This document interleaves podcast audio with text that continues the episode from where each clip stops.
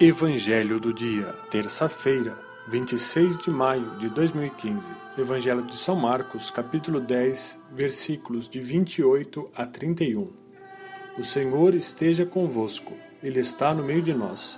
Proclamação do Evangelho de Jesus Cristo segundo Marcos. Glória a vós, Senhor. Naquele tempo, começou Pedro a dizer a Jesus: Eis que nós deixamos tudo e te seguimos. Respondeu Jesus: em verdade vos digo: quem tiver deixado casa, irmãos, irmãs, mãe, pai, filhos, campos, por causa de mim e do Evangelho, receberá cem vezes mais agora, durante esta vida, casa, irmãos, irmãs, mães, filhos e campos, com perseguições, e no mundo futuro a vida eterna. Muitos que agora são os primeiros serão os últimos e muitos que agora são os últimos serão os primeiros. Palavra da salvação.